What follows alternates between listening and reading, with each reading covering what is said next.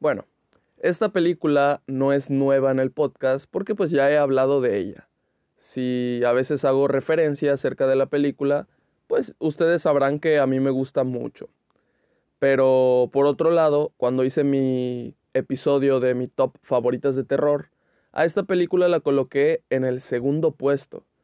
Recuerden que en octubre hice un top desde el lugar número 70 hasta el primer lugar.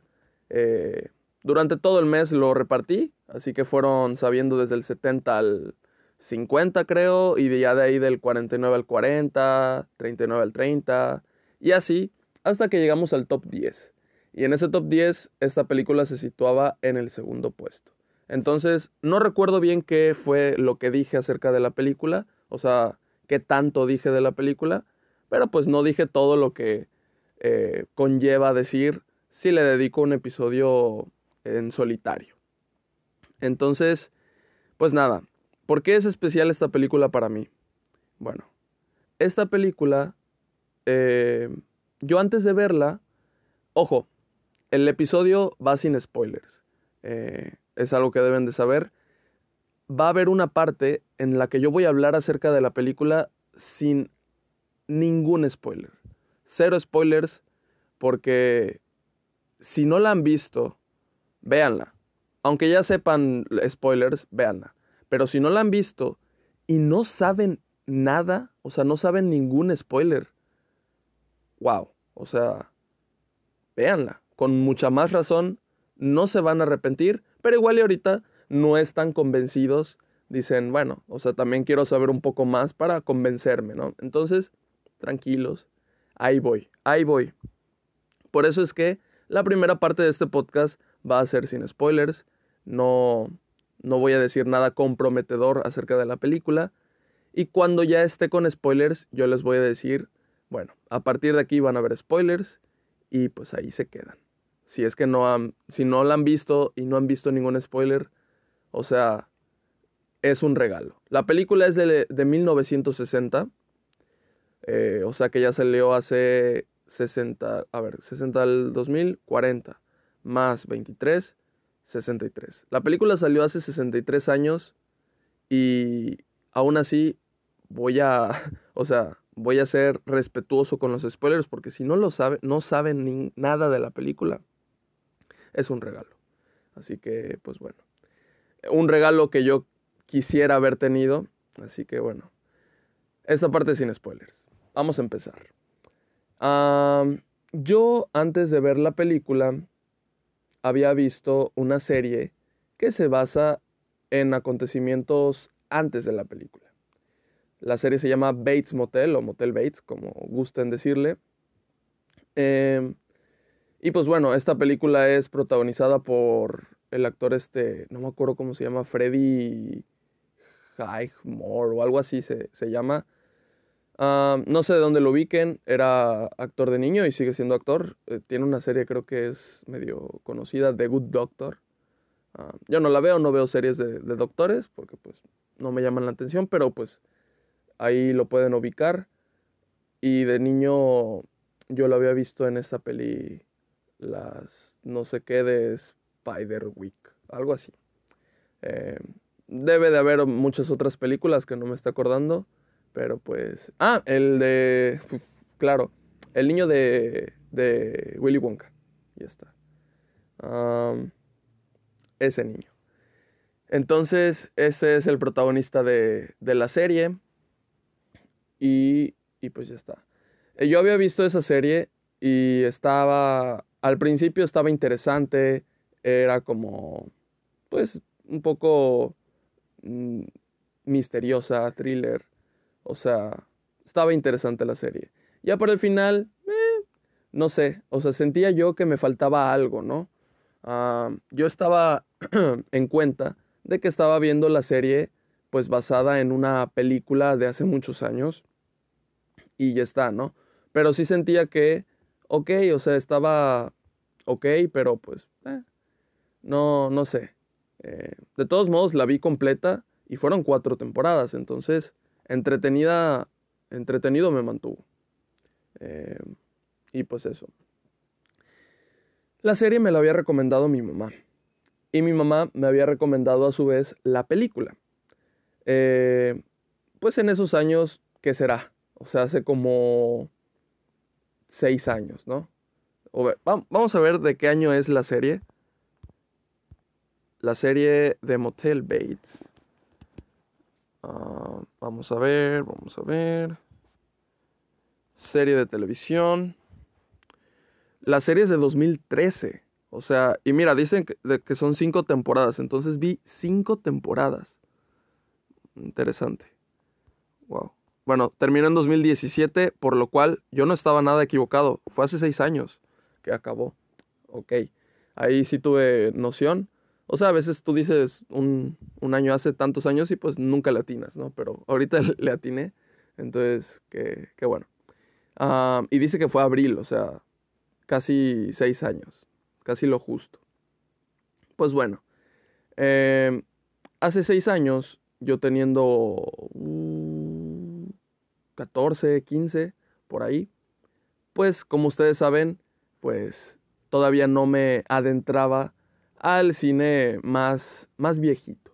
O sea, mi límite eran los 80s, 77 con la primera de Star Wars. Pero como de esas soy fan desde niño, pues no lo cuento, ¿no? A mí se me ya me había acostumbrado. Pero pero sí, o sea, he escuchado muchos comentarios de que ah, las películas, las primeras películas de Star Wars son muy viejitas. Yo ya estaba acostumbrado, así que no pasa nada. Pero pero pues eso, hasta ahí llegaba ustedes saben que hace como tres años apenas es que me fui más, más allá. Entonces, pues bueno, ah, me la había recomendado y yo, ajá, ajá, pero pues está muy viejita.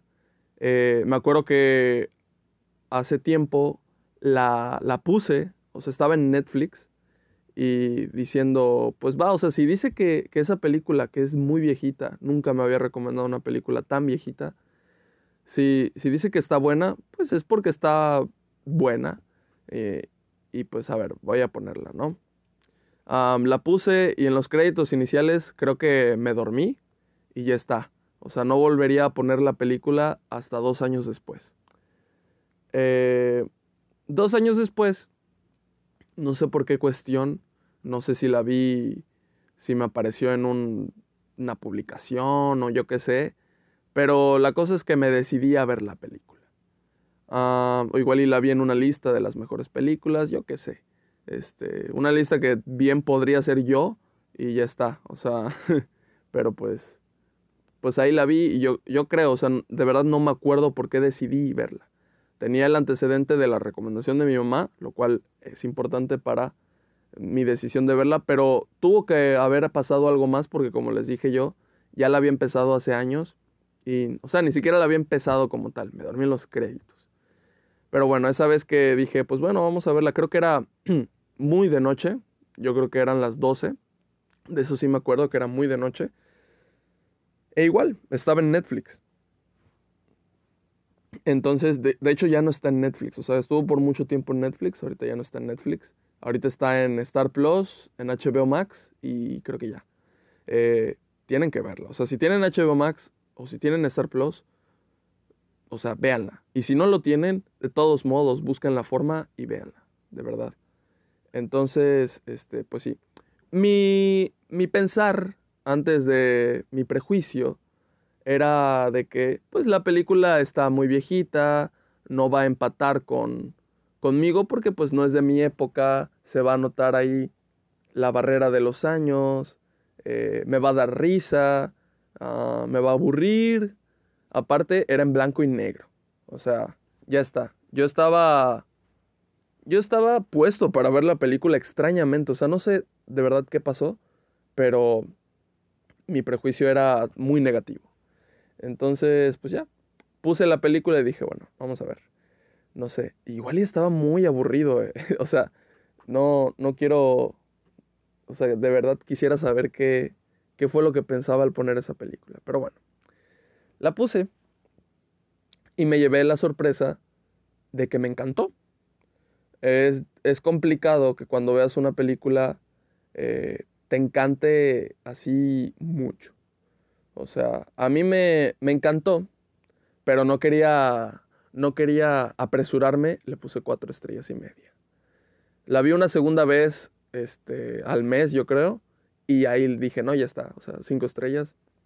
Y de ahí la he visto bastantes, bastantes veces. Me acuerdo que hubo una semana, este, que todas las noches era lo mismo, tenía mucha tarea y, y para, no sé, para tener de fondo ponía la película. Entonces hubo una semana que creo que fueron cuatro días seguidos en donde puse la película. Entonces esa semana la vi cuatro veces. Eh, para que entiendan. pero, pero sí, jamás he puesto una película así de seguido. Jamás. Yo creo que igual y cuando era niño me ponía así el hombre araña toda la semana, pero de ahí, este, actualmente no me ha pasado ni con La La Land. O sea, La La Land la he visto varias veces, claramente más que Psicosis, pero, pero no así de seguido. Entonces fue extraño, fue extraño. Me gusta mucho la película. Entonces, bueno, antes de contarles acerca de lo que trata la película, porque les voy a contar de lo que trata la película y ya les voy a decir, bueno, aquí ya, a partir de aquí ya es spoiler. Pero antes de contarles lo que trata de la película, les voy a contar cómo fue que salió la película, que se hizo la película. La película sale en 1960, pero pues años antes eh, se empezó a planear y se empezó a eh, preproducir. la película es dirigida y producida por Alfred Hitchcock, un director que en su mayoría había trabajado con los estudios de Paramount. Los estudios de Paramount producían la película al mismo tiempo de distribuirla. Entonces, para estos años, el cine ya era a color. Ah, para producciones de menor eh, presupuesto, el cine pues era en blanco y negro porque el color eh, suponía un gasto mayor. Entonces, eh, tenemos películas de Hitchcock de años antes, por ejemplo, no hice podcast de M con M de muerte, ¿verdad? Miren, se me olvidó. Pero bueno, este, con M de muerte y La ventana indiscreta, dos películas de Alfred Hitchcock a color, eh, son del 54, seis años antes de Psicosis y son a color. Eh, se preguntarán, ah, bueno, entonces él quiso que la película fuera en blanco y negro por estética. Pues no. la cuestión es que los estudios, en ninguno solo, o sea, se lo ofreció a varios, tales como Universal, eh, Warner estaba, supongo, se lo negaron. No querían producir esa película porque la sentían vulgar. Para la época era vulgar por escenas en donde igual ya había desnudos o otras cosas que ya suponen spoilers. Entonces, eh, se lo negaron. Ah, él quería hacer, pero él quería hacer de verdad mucho la película. Entonces, de huevos, agarra el, el señor que decían que era eh, muy pedante en el set, en el set y este y que trataba mal a los actores y actrices. pero pues bueno, las películas otra cosa. Entonces agarra el señor con sus dos huevos y dice, pues bueno, pues yo la voy a producir. Para ese tiempo él tenía una serie de televisión, este, en blanco y negro, porque pues era una serie de televisión, no va con el mismo presupuesto. Eh, una serie de televisión que se llamaba Hitchcock Presenta, en donde presentaba pues episodios de televisión que eran más cortos que una película, pues de misterio, suspenso, thriller y así. Entonces, junto con el equipo que tenía para su serie de televisión y con un presupuesto que él puso, pues logró hacer la película. Para esto tuvo que embargar, hipotecar, no sé cómo se diga, su casa. O sea, eh, eso fue lo que pasó. O sea, lo apostó absolutamente todo. Siendo un director consagrado y uno de los, de los que impuso el término, eh, ¿cómo es? Película de autor o... Ajá, creo que sí. Este, pues, pues nada, o sea, se lo negaron a pesar de el peso de su nombre en, en la industria, pero, pero pues sí, o sea, él quería hacerlo a fuerza y lo logró. Tuvo que apostar mucho y pues eso. no solo es eso, no solo es esa la cuestión para que esta película pudiera existir. el hecho de que él la produciera eh, tuvo que ser eh, a blanco y negro por el bajo presupuesto.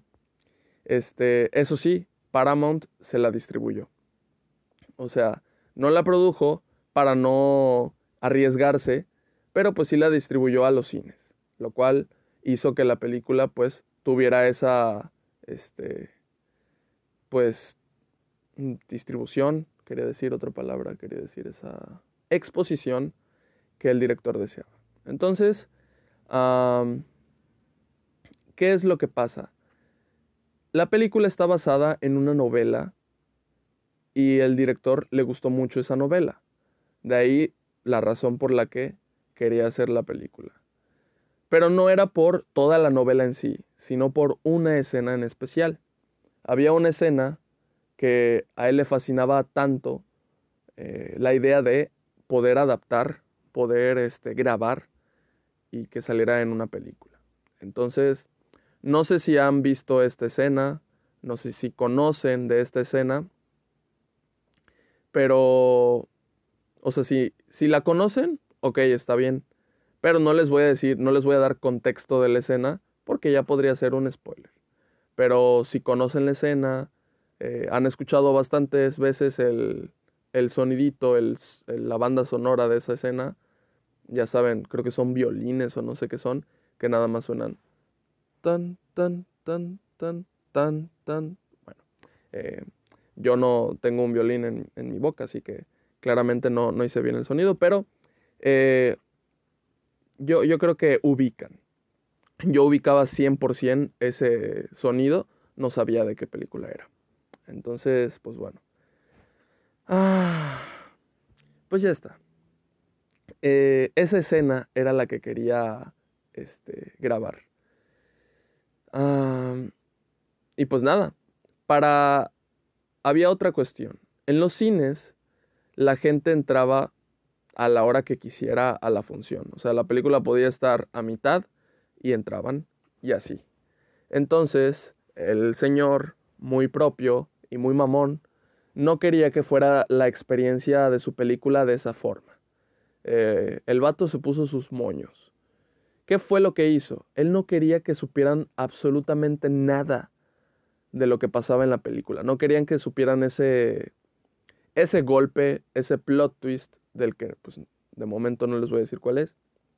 Pero no querían que lo supiera el público. Entonces, o sea, yo estoy respetando lo, lo que quería el director, a pesar de que ya fue hace muchos años, por todo lo que hizo.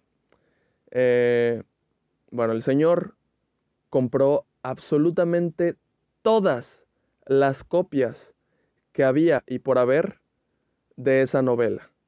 Aparte de que compró los derechos porque pues iba a, adaptarla a cine, en todos los lugares donde había este, copias de, esa novela, las compró.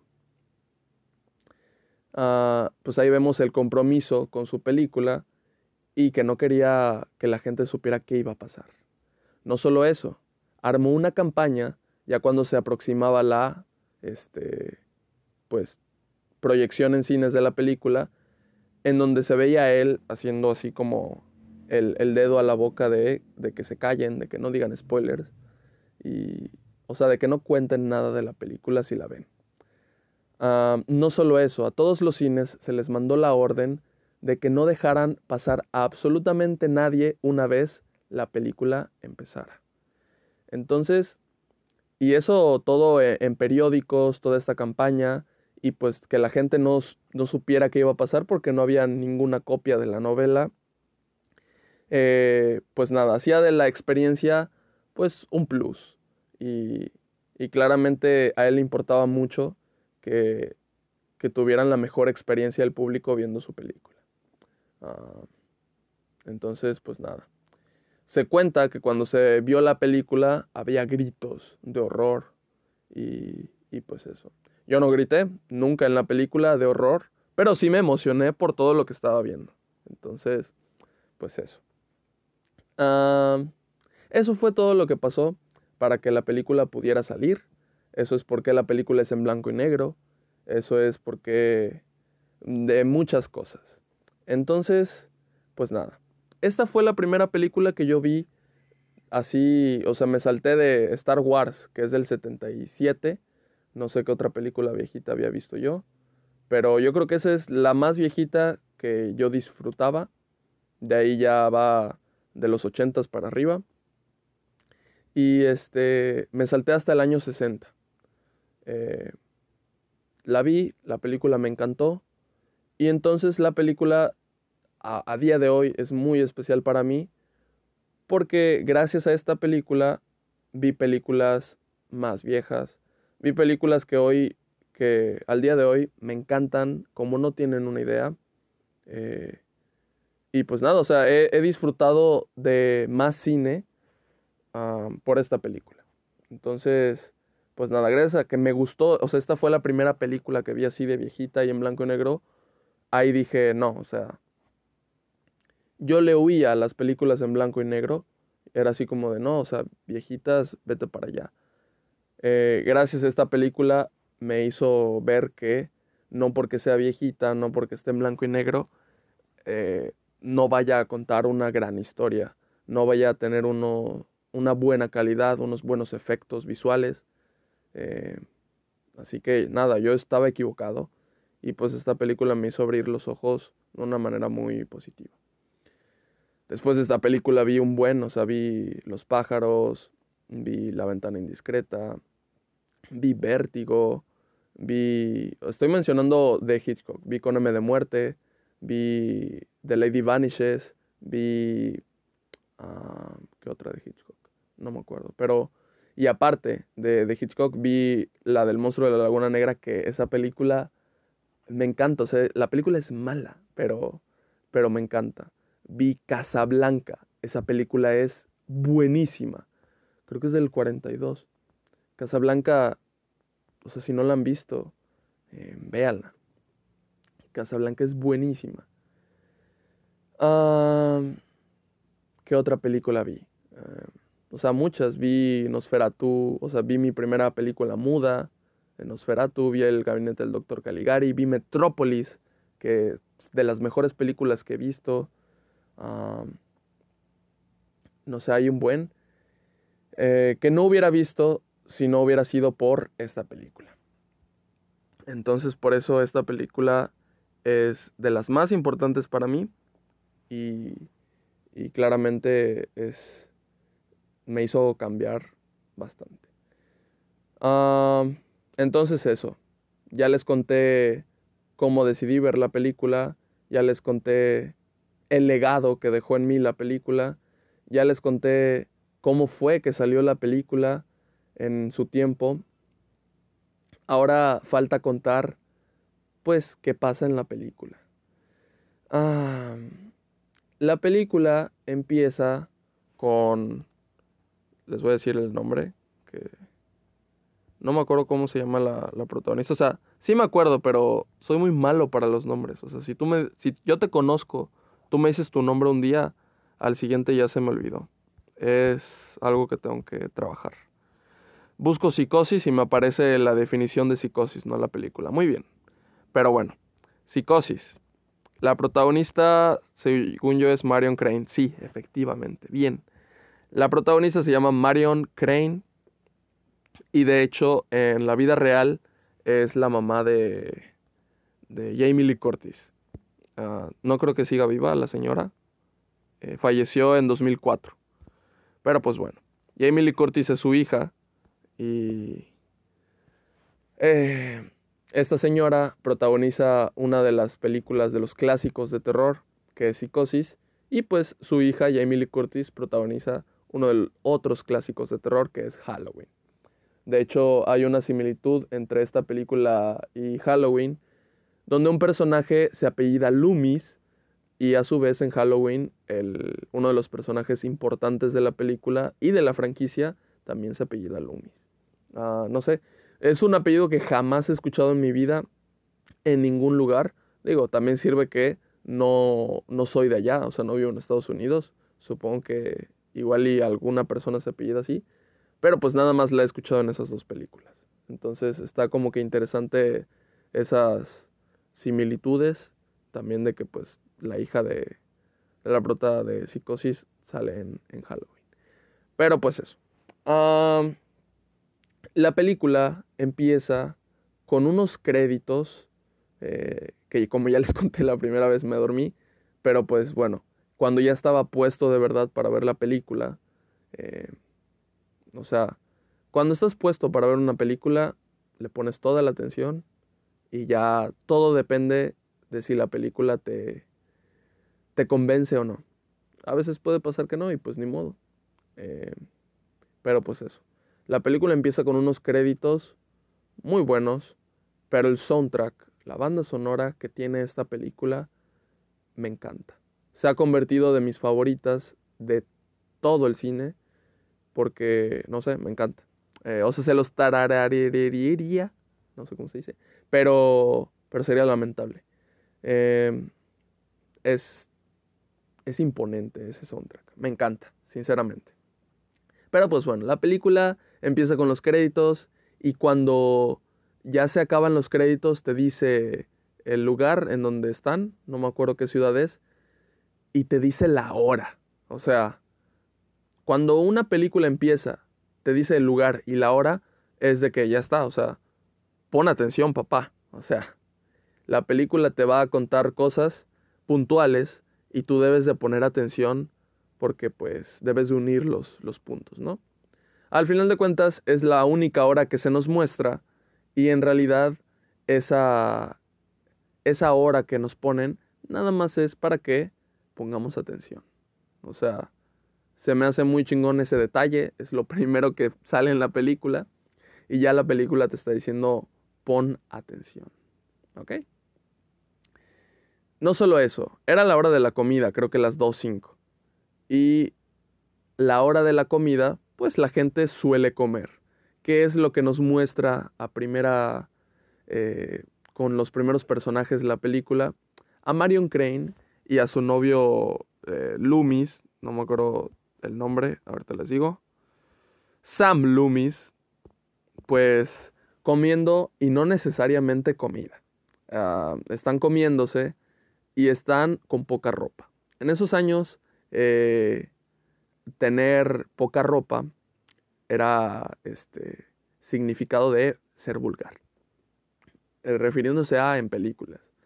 Entonces, estaban en ropa interior, eh, sin playera, el, el güey. Y, y pues nada, entonces así empieza la película. Eh, la cámara como que está flotando en el aire y de repente se mete a la ventana de un edificio donde están ellos a la hora de la comida, no necesariamente comiendo. Y pues se nos muestra que están como que viéndose como que en secreto. Ah, como que es una relación imposible. Y, ella ya está harta de que nada más se ven para eso, ya quiere algo más, algo más serio. No sé, o sea, nunca entendí si era en secreto o simplemente como él vivía este, lejos, no era tan posible eso. Pero bueno. Cuestión. Este, que están hablando y tal, y ella muestra su descontento. Entonces de repente pasaron ya, ¿qué serán? Cinco minutos de película eh, y hay veces que las películas se tardan en empezar, se tardan en mostrar las cosas que quieren introducir. Y pues nosotros decimos, bueno, ya cuando empieza la película, ya cuando me voy a sentir dentro de toda esta trama. Y nosotros, con esa conversación que tiene ella con él, hablando acerca de el futuro de su relación, nosotros estamos en el chisme total. Eh, no hay forma en la que te distraigas. No hay forma en la que no estés ya de lleno. Y nada más es una conversación bien chismosa. O sea, nosotros somos los que se metieron a la ventana y están chismoseando. Eh, esto lo hace mucho Hitchcock, bueno, lo hacía mucho Hitchcock. el, el punto de ser, este, pues un, un chismoso, ¿no? y pues ya, la cosa es que, porque me acuerdo que en la película esta de Lady Vanishes, que es del 39, nos meten así, nos mete a, al, por las ventanas de los vagones de un tren a las conversaciones privadas de los pasajeros. Nos enteramos que unos están pues escapando. Y así, y así nos va metiendo a la, a la película como que sabiendo todos los chismes de, de los personajes. Entonces, este, ella se despide de él, se va a su trabajo y pues su trabajo es como, es, está como de, de secretaria en un lugar donde pues llega dinero. Ah, es como una, es como un banco, ¿no? O sea, o sea, es que dejan el dinero ahí, pero luego lo van a dejar en el banco porque quieren comprar una casa, pero esa no es una inmobiliaria. No sabría cómo llamarle al lugar de su trabajo, sinceramente, pero pero pues bueno, ella está trabajando normal, llega un señor como con sombrero, es idéntico al personaje este que sale en Los Padrinos Mágicos, el Don Dimadon, algo así. Es idéntico, o sea, es idéntico, hecho live action, nada más que claramente este va antes, pero es él, o sea, es increíblemente como lo vi, dije, no manches, pero, pero es él. Y, y sí, o sea, el vato llega y, y tiene mucho dinero y, y, le dice, guárdame los, ¿qué son? 40 mil dólares, creo que son, que le voy a comprar una casa a mi sobrina y tal, y no sé qué. Y pues sí, entonces el jefe de, de Marion le dice, ten, ten el dinero, guárdalo, llévalo al banco. Y este, ella le dice, sí. Oye, ¿me puedo ir más temprano y tal? Y ya, se va. Eh, ¿Qué es lo que sucede? Marion lleva viviendo seis años, lleva viviendo, lleva, lleva trabajando en ese lugar seis años. Tiene una cantidad que son 40 mil dólares, en ese entonces son más, o sea, a lo que vale ahora. De todos modos, Ahora 40 mil dólares, de todos modos, siento que, es mucho, ¿no? Pero en ese tiempo 40 mil dólares era mucho más que lo que es ahora. Entonces, 40 mil dólares. Ah, tú estás normal, o sea, dices, ok, estás fluyendo con la película, pero de repente, como que a Marion se le ocurre llegar a su casa y empacar. Lo notas rarísimo. Empaca y ya no está con una ropa interior blanca, como nos mostraron al inicio en la película. Ahora está con una ropa interior negra. Y ustedes dirán, pues eso qué, ¿no? Nunca se cambió la ropa interior. Era el mismo día, o sea, vimos cómo se vistió para ir a su trabajo y cuando llega y se empieza a quitar la ropa, su ropa interior cambió de color. Entonces me dirán ustedes, ah, te estabas fijando mucho. No, la verdad no. La verdad es que es un dato que no me di cuenta la primera vez que la vi. Creo que tampoco la segunda. Eh, yo creo que hasta la veinteava. Pero, este, sí, o sea, nos dicen que ya el, como que el sentido del personaje ya cambió. Ya no, ya no es inocente. Entonces, ah, con su empacar, lo lleva a su carro más el dinero y ella está manejando y tal, todo normal. Decimos, a ver, a ver, no sabemos por qué está empacando, pero pues supongo que vas al banco, ¿no? Y en un semáforo ve pasar a su jefe junto con el señor que dejó el dinero y como que la saludan, pero ella se asusta increíblemente y avanza rápido. Y empieza a sonar la música de suspenso de esta película, el soundtrack increíble. Y no, no, no. O sea, ya está. O sea, la película, así se los digo, es la mejor película de suspenso que existe. Y la pondría como también la mejor película de terror. Eh, pero, o sea, terror, no sé. Miren, mi película favorita de terror, englobando todos los subgéneros que existen del terror, es Pesadilla en la calle del infierno, es slasher, se puede meter en horror. O sea, es horror slasher. Eh, esta película es suspenso, thriller y pues terror. Y por decir hereditary, es terror, eh, terror, no sé. Entonces, no sabría, o sea, esas, esas son mis tres pilares en lo que concierne a terror. Si tú me preguntas cuáles son las mejores películas de terror, yo te englobo lo mejor que existe de terror con estas tres películas. Englobo varios subgéneros con estas tres películas y para mí es lo mejor que existe del terror. Pesadilla en la calle del infierno, Psicosis y Hereditary. En ese orden, personal para mí. Ah, ya ustedes me dirán cuáles son sus películas favoritas de terror. He oído que mucho por ahí es Get Out, muy buena. He oído también. ¿Qué otra me han puesto? Ah, las de Chucky creo que me han puesto. Y pues está bien. Es slasher. Y, y sí están buenas. La segunda me gusta mucho de Chucky. Pero. Pero pues eso. Entonces, esta película ya empieza con todo. O sea, el, ritmo eh, cardíaco que tenemos ahora nosotros está a full. Porque pues ahora como la protagonista se siente perseguida, nosotros también. La película ya nos dijo, tú eres el protagonista de la historia. Tú estás siguiendo el camino de Marion Crane, tú siéntete en el lugar de Marion Crane.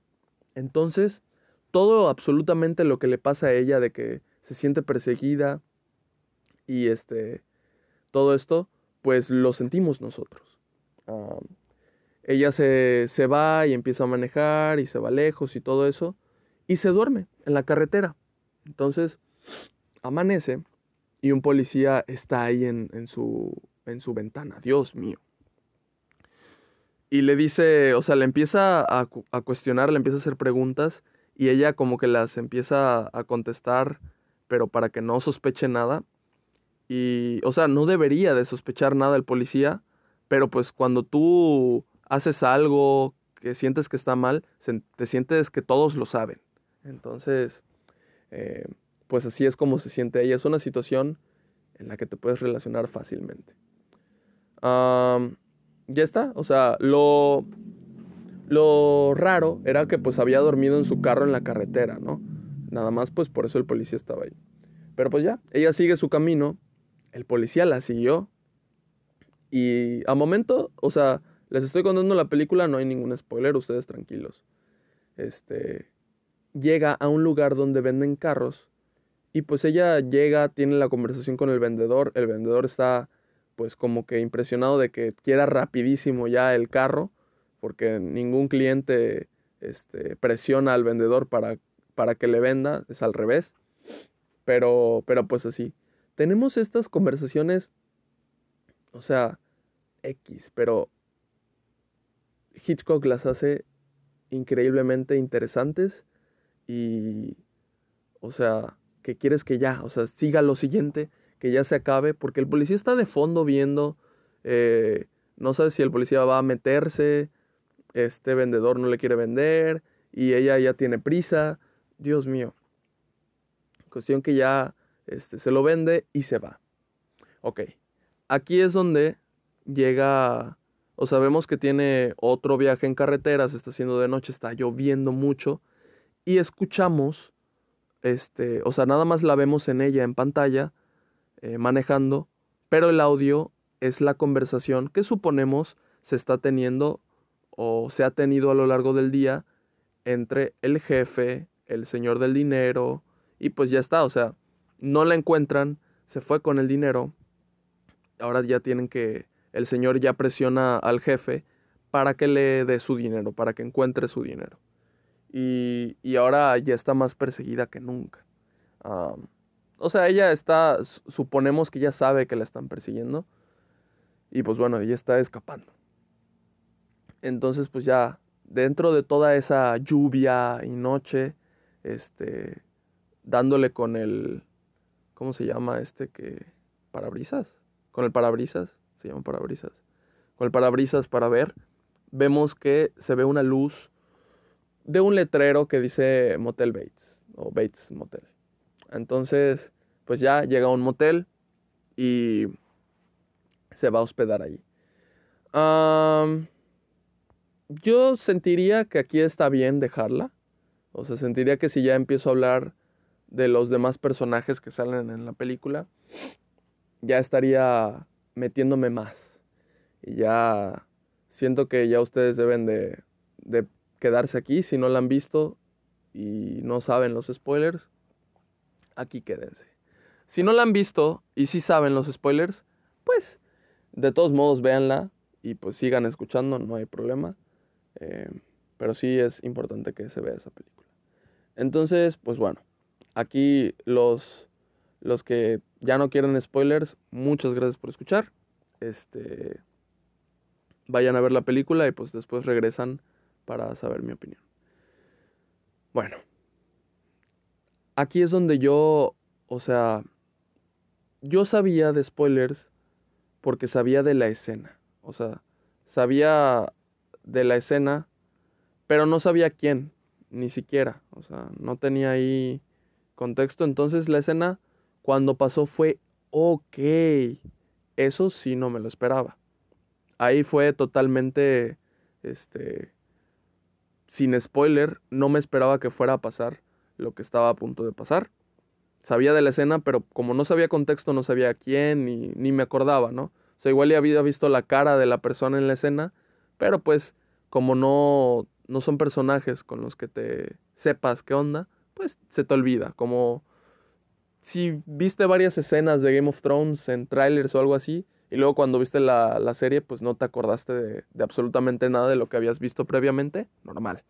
Entonces, ahí no hubo spoiler. Donde hubo spoiler era que, pues yo sabía que la mamá, ya se fueron los sin spoilers, ¿no?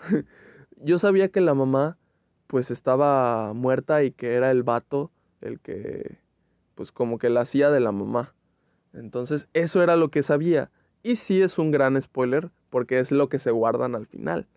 Entonces, pues bueno, no pasa nada. Mi experiencia siento que no fue para nada dañada, pero hubiera sido mucho mejor si no lo hubiera sabido.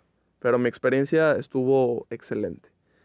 Bueno, llega ella al motel este, conoce a Norman Bates, el encargado, y él es un como un chavo que se ve, o sea, es mi actuación favorita de la película y de mis actuaciones favoritas en películas de terror. Porque hace un personaje que te la crees que sea así de inocente, buena onda y a la vez como que retraído. O sea, como que sabes que igual y tiene unas cuestiones por ahí, unos traumas y tal. Pero, o sea, es una persona común que puedes conocer. Entonces se me hace muy chingona la actuación y tiene varios diálogos bastante largos, increíblemente interesantes y que te hacen no querer despegar el ojo nunca de la pantalla. Aparte que los planos que pone Hitchcock jamás son aburridos. Bueno, eh, tenemos esta interacción con Norman y Marion eh, y pues ella le dice así como de, ah, no, eh, él le dice, no, de que te invito a cenar y tal, y pues ella va, va. Y pues ya, él va por la cena, él va por la cena a, a una colina que está ahí al lado del motel, pero pues debes de caminar. Y ahí es donde está su casa, una casa como de tres pisos, está alta. Y, y pues en esa casa se ve en un ventanal la sombra de su mamá en silla de ruedas. Eh, entonces, pues él se ve que de a lo lejos se, está gritando con su mamá, porque su mamá le está diciendo, ¿cómo dejas que llegue una, una zorra o algo así le dice? Y él, nada más voy a hablar con él, voy a cenar, no voy a hacer nada y tal. Bueno, ella lo escucha todo de fondo y, y pues ya, ¿no? Entonces él eh, cena con ella y tal, y ella le dice, no, de que no quiero ser un problema para tu mamá y todo eso. Entonces, avanzamos este, los minutos ella ya guardó el dinero, ella ya está a punto de, de dormirse, se va a bañar. Y cuando se va a bañar, la película había transcurrido yo creo que 50 minutos. La película dura una hora 40 creo. Y la película había transcurrido 50 minutos. Entonces, llegamos a esta escena donde entendemos que, eh, e, o sea, ella se está bañando y tenemos toda esa escena en la, en la bañera. En la película hay cero desnudos, o sea, la actriz está desnuda, pero nunca se ve nada. No sé si me entienden. Entonces, la escena está muy bien hecha. O sea, hay cortes, hay como 80 cortes en la escena y está increíblemente estructurada. Eh, tengo entendido que la escena se tardó en grabar, creo que como cuatro o tres semanas, no me acuerdo bien. Este, y pues esa era la escena que Hitchcock quería grabar, por la que hizo la película. Entonces, este, ella se está bañando y todo eso, y la escena nos propone, la escena nos dice que le va a pasar algo malo. Y nosotros como espectadores, con nuestra protagonista, pasada apenas la mitad de la película, estamos con el suspenso, con la tensión a tope. Se acerca una sombra que pues entendemos que es la silueta de la madre y con un cuchillo abre la cortina de la bañera y empieza a sonar esta, esta música eh, terrorífica y al mismo tiempo empieza a apuñalar a Marion. Marion se muere. Y no, no, no, es la escena, no es mi escena favorita de la película, pero es una de las mejores escenas, muy bien dirigidas. Y pues nada, eso es lo que pasa. Entonces tenemos de repente, no les miento, o sea, desde que empieza ella a bañarse son 10 minutos sin ningún diálogo. 10 minutos, o sea, no me había dado cuenta claramente la primera vez que la vi, pero hubo una vez que la vi y dije, o sea, voy a checar en qué minuto es donde se muere, cuánto tiempo nos dejan sin nuestra protagonista, que ya la otra parte ya no es la protagonista, y cuánto dura, o sea, porque cuando la matan, Norman se da cuenta de todo y limpia. Este, entonces, pues bueno, son 10 minutos que nos mantienen sin diálogos la matan, todo se queda en silencio, solo se escucha el agua. Eh, luego Norman grita porque la mamá llega ensangrentada, entonces Norman va y ve que se murió, entonces él reacciona así como pues pasmado, o sea, así y asqueado. Entonces, pues va a limpiar, el cuerpo lo guarda en la cajuela del carro de, de ella, junto con sus pertenencias. Entonces él limpia y Toda esta escena, todo este silencio ensordecedor dura 10 minutos. Acaban de matar a nuestra protagonista.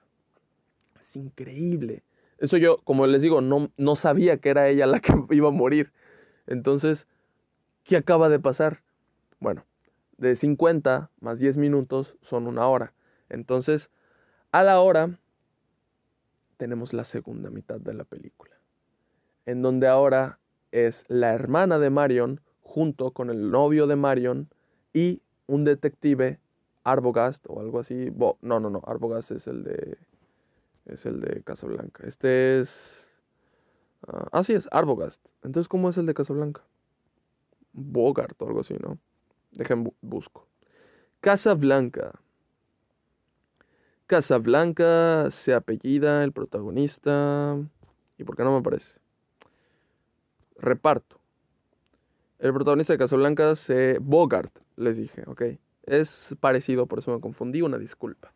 Pero bueno, el detective Arbogast, el novio Loomis y la hermana de Marion, pues se dan a la tarea de buscarla y de encontrarla.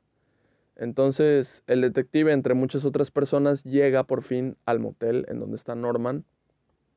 Y, o sea, la película nada más crece en lo interesados que nosotros estamos. Ah, tiene esta conversación y Norman la maneja igual, o sea, de repente otra vez es la persona inocente y que no sabe nada, pero como nosotros sabemos lo que pasó, como nosotros sabemos que él está ocultando algo, y de repente entendemos que igual y no es la primera vez que lo oculta, nos damos cuenta en las veces en las que se equivoca. Y como les digo, nos hacen muy partícipes de la película. Nos hacen, es muy interactiva la película. O sea, no es interactiva como los que hacen Netflix que te que parece videojuego que te hace escoger, no, no de ese punto, pero te hacen formar parte, o sea, que, que tú pienses, que tú razones varias cosas de las que están pasando y con estas cosas, o sea, la película mejora increíblemente. Entonces, pues ya está. Tienen esta conversación y dices, vamos, o sea, descúbrelo. Y a la vez, pues no quieres que lo descubran. Entonces, pues nada, o sea, quieres que lo descubran, pues para que la película siga la trama, porque si no lo, descubren, se acabó la película. Y no quieres que lo descubran porque, pues, está cubriendo su mamá, ¿no? Y, y pues ya. La cosa es que aquí no hay buenos. Aquí, o sea, Marion, la protagonista, una ladrona. Eh, Norman, el segundo protagonista, pues un cómplice de su mamá. Eh, bueno, la cosa es que eh, Loomis y la hermana van a quedarse como si fueran pareja, pero nada más para investigarlo porque sienten que ahí es donde está lo raro. Eh, porque pues tenemos una parte en donde el detective se nos va. El detective entra a la casa y pues ahí se, muere. Ahí lo matan. Este, esta escena tengo entendida que no la, no la grabó Hitchcock, fue de las pocas que no grabó, creo que la única. Eh, y pues ya estaría. Eh, se les complicó la escena y se nota cuando, cuando ves tú esa escena donde matan al detective, se nota extraña. O sea, las otras escenas tienen una calidad increíble y esta escena como que igual y no envejeció de lo mejor posible. Eh, de repente, o sea, le dan un cuchillazo y hace un corte en donde el detective reacciona después y la sangre le salpica en otra parte. Eso es eh, como que el error y ya está. Pero luego se cae y está muy bien lograda esa parte. Este, pero eso es lo único que, como, creo que es el único pero que le podría encontrar a la película. El único. O sea, la película es un 9.9999999. No, la película para mí es un 10, o sea, es perfecta para mí. No hay cosa como la perfección y bajo ese parámetro, o sea, yo le pongo un 10. No, no puedes decir que, que no es perfecta, no, no sé. Pero, pero es un 10 la película. Pero, pero pues sí, digo mucho pero, no sé por qué dije de repente pero, pero, pero. Bueno, llega el momento en donde, como les digo, va este, la hermana de Marion y su novio a, a quedarse y tienen otra interacción con Norman. Y este, ahora sentimos peligro por, por estos dos que están buscando a, Marion. Y este, y pues ya, ellos ven a la mamá a lo lejos y tal. Entonces van a platicar con el alguacil del pueblito. Y ellos le cuentan. Bueno, ya regresé es que se había parado la, grabación y, pues ya está. Este, no grabé nada más, o sea, me quedé y ellos le cuentan y ahí me quedé. Y ellos le cuentan que, o sea, le, le cuentan acerca de, pues, la mamá de Norman y todo esto. Y el alguacil se queda así como, pues, bien extrañado, le dice, no manches, pues la mamá de Norman se murió hace 10 años. y, y pues aquí es donde tenemos Mm, de momento no una revelación, porque el, el alguacil este como que la, la baja y dice, este, entonces, ¿quién fue la persona que, que enterramos hace 10 años, no? Y ahí es donde la película te pone este, esta pregunta de, ¿qué es lo que está pasando entonces? O sea, ¿es la mamá muerta, el espíritu de la mamá? ¿O eh, es la mamá viva y enterraron a alguien más? no creo que te sepas lo que va a pasar. O sea, no creo que te lo hayas imaginado si no lo sabías.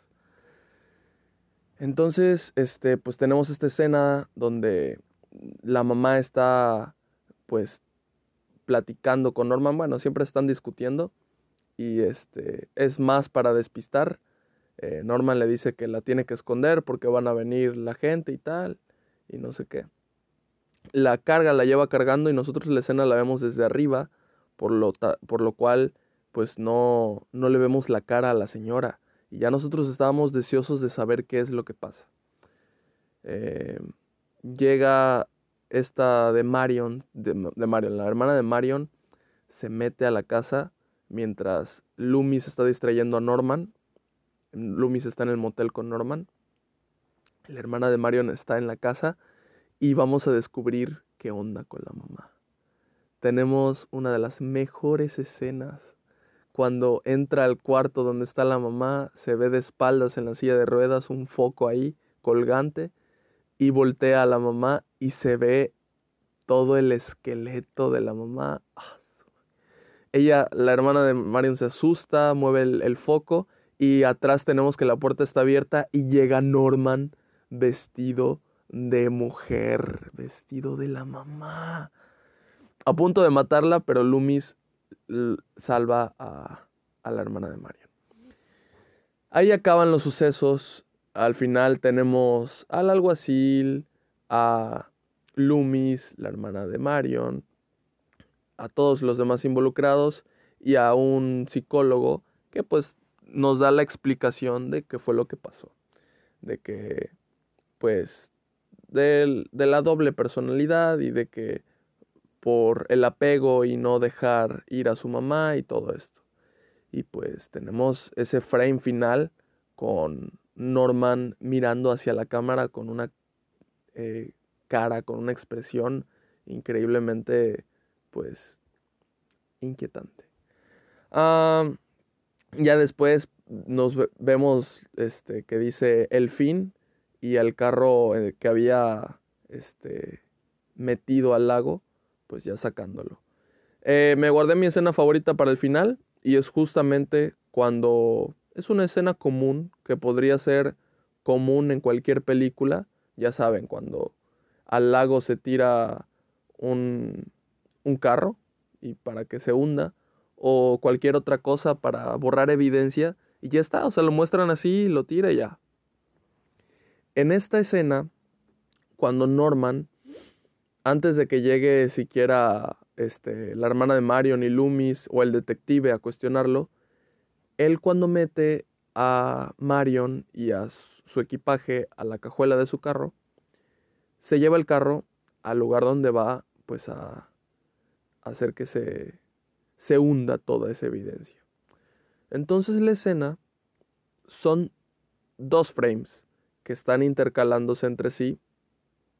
Uno nos muestra al coche hundiéndose y el otro nos muestra a Norman reaccionando a eso.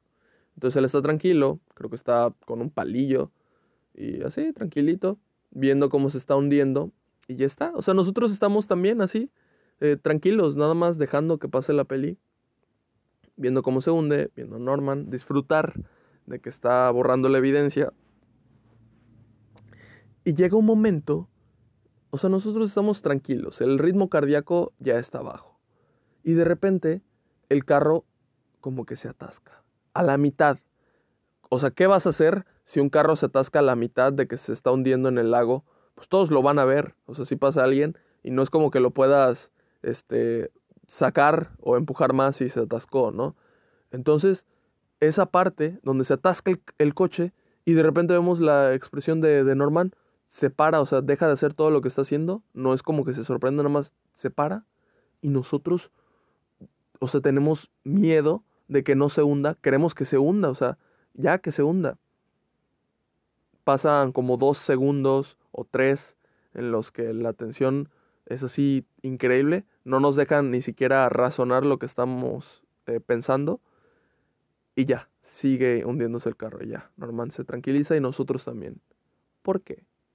Porque queríamos que triunfara él, porque queríamos que sí se saliera con la suya no sé, como que el director nos pone ahora en los zapatos de él, siendo que estábamos del otro lado antes. Y pues eso. E, esa escena se me hace muy, muy chingona. Se me hace de locura total. O sea, ¿por qué yo de repente estaba apoyando a él? No tengo idea. Pero pues bueno. Esa eh, es mi escena favorita. Igual y no es la escena favorita de muchos. Pero esa es, es mi favorita. eso es la película acaba y nada. O sea, la película es de las mejores películas para mí que existe. Y, y pues eso. ¿Qué opinan ustedes de la película si la han visto? ¿Les gusta? ¿Les gusta tanto? ¿O les gusta normal? Para mí, como les digo, eh, fue algo que me sorprendí totalmente con lo que acababa de ver. O sea, yo dije, claramente que sea viejita y que esté en blanco y negro no significa que no sea una buena historia. Ah, ya me acordé de otras pelis que he visto. He visto la de Drácula, Frankenstein, El hombre invisible. El hombre invisible me quedé fascinado con los efectos de cuando él es invisible. O sea, el efecto se ve como cuando te pones una pantalla verde y como que te transparentas y ya está. Aquí está muy bien logrado, o sea, no se ve eh, algo mal, o sea, se ve siempre la invisibilidad, pero la película es del 33. No sé cómo es que le hicieron para lograr esa escena, sinceramente, pero la película es muy vieja. Entonces, pues eso. Eh, como les digo, sin esta película no existirían varios de los podcasts que están acá y no habría visto varias películas. Y claramente esta película, gracias a esta película he visto Los pájaros, he visto La masacre de Texas, que son películas eh, por ahí viejas. He visto varias películas y me he inspirado claramente de todo esto que he visto. Entonces, pues nada, le agradezco mucho esta película, yo le tenía que dedicar este episodio. Sin esta película tampoco em, me hubiera interesado aún más el cine igual y tampoco existiera el podcast. Entonces, este episodio fue especial para mí, la película es especial para mí y pues eso. gracias por escuchar el podcast, compártanlo si les gustó, eh, a mí me gustó mucho, entonces me ayudarían si se lo comparten a quien sea, a quien ustedes crean que le puede interesar, que haya visto la película o que esté en búsqueda de películas buenas de terror. Se lo comparten, empiezo sin spoilers. Así que pues les podría interesar. Eh, muchas gracias por escuchar. Nos vemos mañana con, con la sesión de noticias. Y si no nos vemos mañana, pues nos veríamos el martes. Pero según yo, sí, mañana va a haber podcast de noticias. Así que, pues eso, muchas gracias por escuchar. Nos vemos y bye. Ahora sí, bye.